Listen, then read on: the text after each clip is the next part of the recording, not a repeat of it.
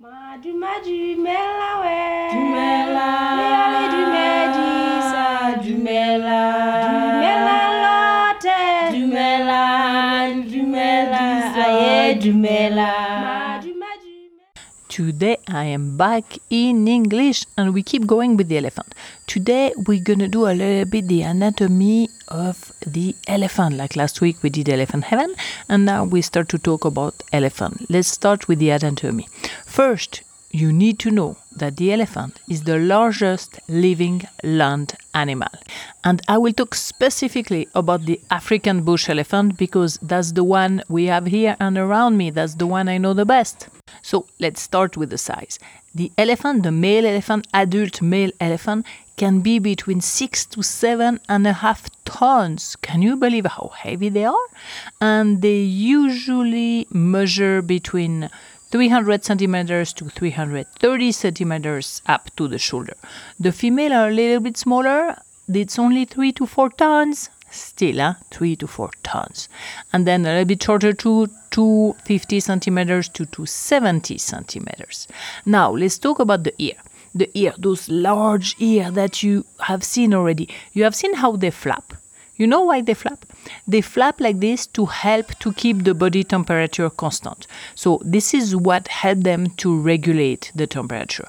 Behind the ear is also very very sensitive and very thin skin and this is where if you need to take blood from an elephant, this is where you go. Also, those ears are also used to for communication. They show you a lot of sign with this ear. Now, the trunk of the elephant. You know the trunk what it is? It's actually the nose, but also the upper lip. And it has 1,500, okay, 150,000 muscles and no bones. Can you believe that?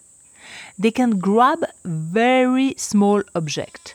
Like, let's say, they could take a peanut and crack the shell without breaking the peanut inside. But at the same time, they can lift 350 kilos with the trunk. So they can be very strong, but also very precise.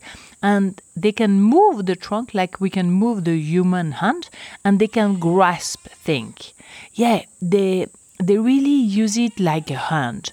Now, they also use it if they swim, they can use it as a snorkel. They can go underwater and just the trunk goes out and they can breathe. Now, they can also drink with it. Now, don't get it wrong. They don't drink through the trunk. They take the water inside and then they put it back inside their mouth. But they can have in the trunk, if it's a big male elephant, up to eight and a half liters. This is crazy, right?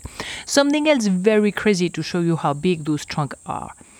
An elephant that if go up on those back feet and then trying to reach a tall tree with the trunk, it can go up to what? Seven meters. Can you believe this?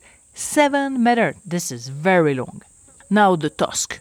Those ev- ivory white tusks. They grow with the elephant, right? They are born without and then they grow slowly and then finally they pass through the skin and you start to see them.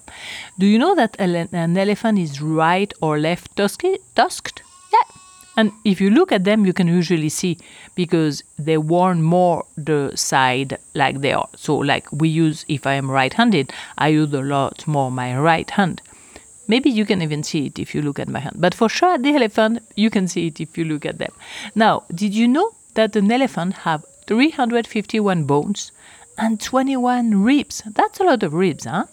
Now, the skin of the elephant is very, very thick, like two and a half centimeters. This is thick, right?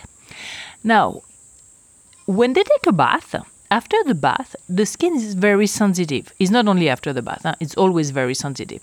So they need to protect. This is why when you see the elephant taking the bath, after that, they're gonna go on the side and with the trunk, they will blow dust on top of them.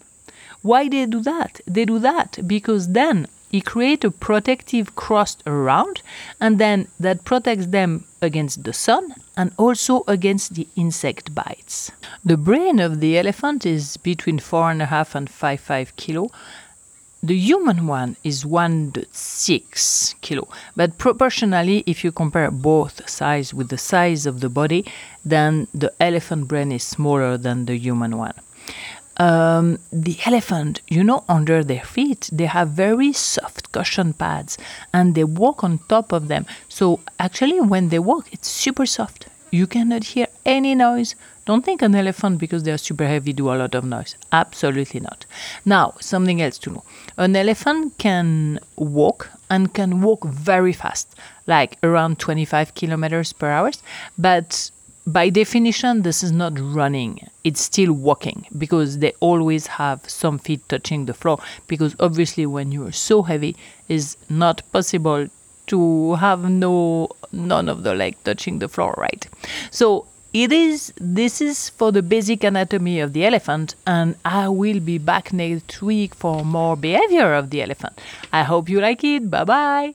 Thank you for listening. Don't forget to subscribe so you won't miss the next one. If you like it, please leave me a message, a 5 star and share with your friend.